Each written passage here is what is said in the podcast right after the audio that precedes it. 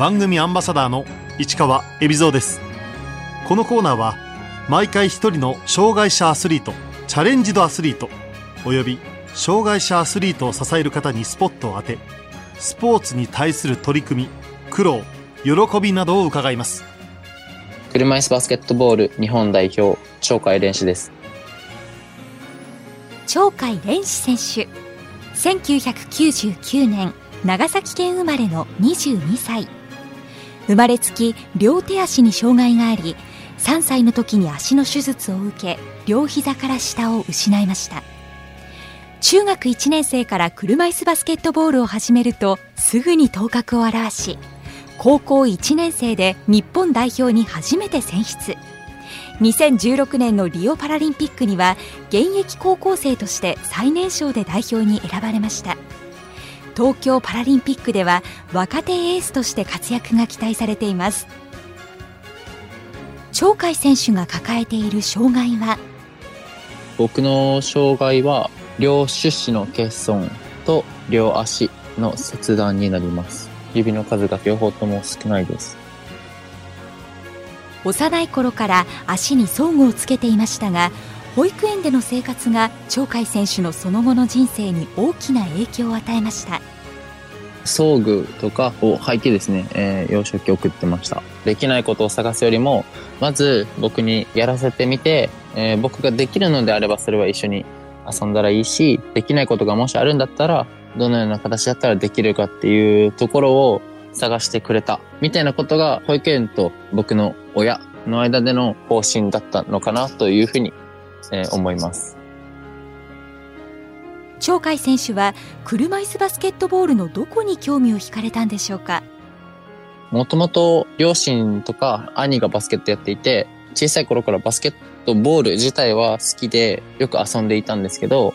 初めてなんかこう自分も競技者としてバスケットができるみたいなところとか、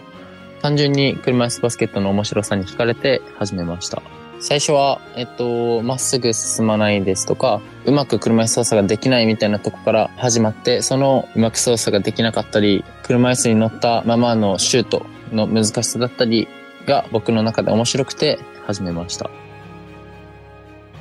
最初は地元長崎のチームに入りました。最初に入った長崎のチームは、もともと九州の中でも強いチームだったみたいなんですけど、えっと、僕がちょうど始めたタイミングで、基礎から一からやり直そうっていうことで、チェアスキルとか走り込みをやっていましたし、えー、当時、九州のチームの中では、かなり熱を持って練習に取り組んでいたチームなのかなと思ってます。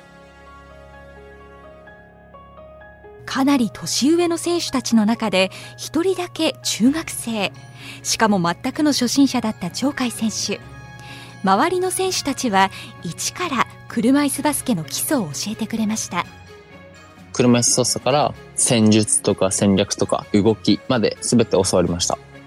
皆さん優しかったですし皆さんがこう年上っていうのもあってよくしてもらったというか僕がその違和感を感じることなくそこに居場所があると思えるほどに接してくれていたのかなと思ってます。基礎練習とかスキルは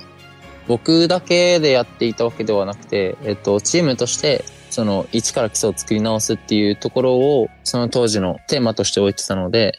僕だけが頑張ってるとかっていう状況ではなくてみんなで一から頑張ろうみたいなところを気づいてもらったのもそうですし、まあその中で試合で僕のスキルが通用しないみたいなところは、まあ、早く上のレベルに行きたいなっていうような思いは、え、当然ありました。車椅子バスケットボールは障害の程度に応じ選手にそれぞれ持ち点が与えられています。鳥海選手は2.5点でやや障害が重いプレイヤーとなります。プレイヤーとしての長所はまずディフェンス面での運動量とスピードクイックネスは長所としてありますし、2.5点という中である程度オールマイティな役割も担っているので、いろいろなことができるっていうのも僕の長所かなと思ってます。初めてジュニア代表の海外遠征選考会に参加した時合宿終了後一人だけパスポートを用意するように言われず悔しい思いをしましたその悔しさも成長へのバネになりました初めてのジュニアの選考会に行った時はもちろんその時にできることは合宿の中ではやりましたし、まあ、その中で呼ばれなかった悔しさはあったのが正直で、まあそれがきっかけでそれまで以上の練習をしていこうっていう、えー、熱量が生まれましたし、それがあったからこそなんか今につながるのかなというふうには思います。しかし、そのジュニア代表の合宿は初めて同世代の選手とプレーした貴重な機会でもありました。それまでは先輩方の中で、えっと、僕がプレーするみたいなのが当たり前の状況から、一つの普通の部活のような感覚といいますか、一緒に成長していくみたいなところとか、お互いに切磋琢磨できる関係性としての存在ができたことは嬉しかったです。努力が実り、高校生の時、日本代表に初めて招集されました。まずその時で言いますと、まだ持ち点が2.0点で、まあ、ローポインターっていう中で呼ばれて、まず僕が呼ばれた理由としては、まずディフェンス面でのスキルが高かったっていうところは一つ呼ばれた理由かなっていうのは自負しております。初めて日本代表選手たちの中に入って感じたことは？当時の僕からすると、えー、もとてもハイレベルでしたし、まだまだ練習しがいがあるなというふうには感じました。シューティングと言ってもいろいろあって、その練習法でしたりとか、戦略戦術をどう自分に落とし込むかみたいなところも、えー、っと、ドリルの一つ一つとしていろいろと教わりました。代表戦デビューは？リオの予選だったと思います。当時は、ジュニアの試合とは呼ばれたことなくて、A 代表の方が先に大会に出れたので、やはりこう、レベルが高い中でバスケットをする面白みですとか、そのこれまでは長崎規模だったものが日本代表という規模になって、他の国の人と戦うことで、その規模が世界基準になった。みたいな、もっと高いレベルでバスケットができるみたいな楽しみですとか、それこそ練習しがいがあるみたいなところは感じながら試合をしていました。2016年、鳥海選手は当時チーム最年少の17歳でリオパラリンピックに出場しました。大会を通していろんな国の選手と試合ができたことがまず面白かったですし、そこからリオに出れるとか、メンバーに入れるかどうかっていうところよりも、もっとなんかこう、試合ができる喜びというか、もっと高いレベルの大会に参加できるかもしれないっていうところの喜びの方が強くて、まあ単純に嬉しかったですね。メンバーに選ばれた時は不安もありつつも、リオの舞台に立って強い相手と国と戦っていけるみたいなところのワクワクが大きかった覚えがあります。大会前に立てた目標は？その時は6位以上という、えー、目標を立てて臨んでましたし、まあ僕自身としてもランキングで言えば、頑張れば目標は達成できるのかなとは思ってましたし、僕自身がチームに貢献しようみたいなところの目標の方が個人としては大きかったように思います。初めて経験するパラリンピックの大舞台。他の国際大会とは違いましたか？違わなかったです。普通の大会として僕は印象を受けてました。なんかこう、緊張とか不安っていうよりも、バスケットができる楽しみとか、えワクワクとか、そっちの方が大きいですし、まあ、リオに関しては、試合に向けてコンディション調整が入ってたので、その開会式に出ないとか、っていうところも含めて、なんかこう、普通に海外遠征としての試合だなっていうふうに感じることが多かったですね。リオでは目立った活躍ができず、チームも9位に終わりました。9位という結果に関しては、やはり世界のレベルに日本が追いついてなかったっていうのと、単純に僕個人としてもスキルとか、チェアスキルとか、シュートスキルとか、えー、いろんな面においてまだ僕も課題が多かったっていうところも含めて、悔しさはありながらも、世界の方がやっぱり強いなっていうことは当時印象を受けました。鳥海選手はリオを終えて一時は競技から離れようと思ったそうです。リオを終えてからは一度バスケットから離れることも考えましたしバスケット続けていくのか迷いました。うんまあいろいろと当時の担任の先生だったりとか、えー、まあ親と話す機会も多かったですしその先輩方が話を聞いてくれたりとか、えー、アドバイスをしてくれたりとかっていうところからまた東京に向けてバスケットを続けようというふうに思いました。鳥海選手はリオ大会を終えた後上京関東の強豪パラ神奈川 SC に入団しましたまず車椅子バスケットを続けるってなった時に関東に出た方が練習環境が整っていたりとか長崎に残って練習するよりも関東に出て練習していく方が成長できるかなというところがあり関東に来ました。2017年に行われた U23 世界選手権ではキャプテンの古澤拓也選手とともに副キャプテンとしてチームを引っ張りベスト4進出に貢献。優秀選手に選ばれました。U23 の世界選手権は副キャプテンとしてどういうふうに試合に入ったらチームのムードがいい中でいいバスケットができていくかみたいなところとか、こう、チームがどうしたら一つになっていくかみたいなところを考え出すきっかけになったのがこの大会で、まあ、副キャプテンとしてチームをまとめていくみたいなところは僕の大会で得たというか、大会を通してそういう意識が芽生え出したみたいなところはあるかなと思います。古澤選手をはじめ同世代の選手たちからはどんな刺激をもらっていますか？まあそれこそ僕が若い18歳の時に、えっと、副キャプテンやっていたので、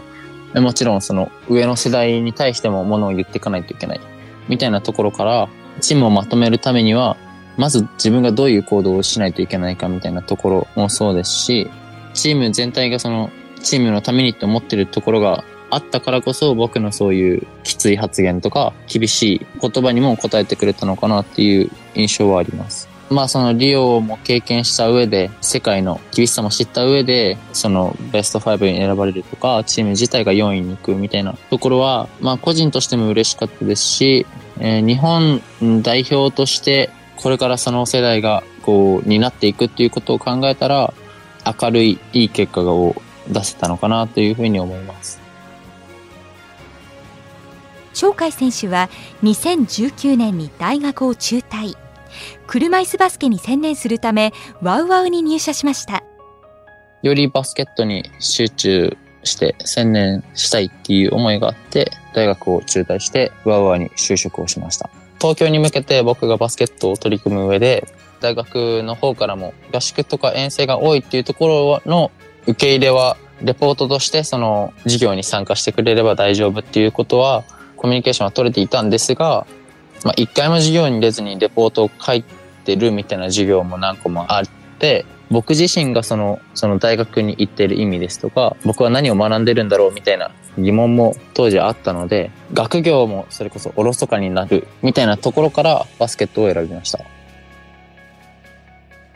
再び代表に選ばれた東京大会は鳥海選手にとって2度目のパラリンピックとなります今回果たすべき役割は？まあ、リオからの変化で言うと、持ち点が2.5点になって、えー、役割も大きくなってきたというところがありますので、僕自身が中心選手となるみたいなところも、以前にはなかった僕の役割としてあるのかなというふうに思います。鳥海選手に東京パラリンピックへの抱負を伺いました。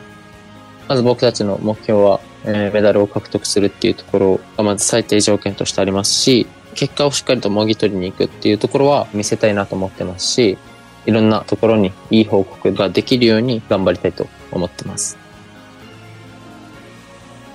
日本代表、ジュニア代表、パラ神奈川 SC と現在3つのチームで主力としてプレーしています。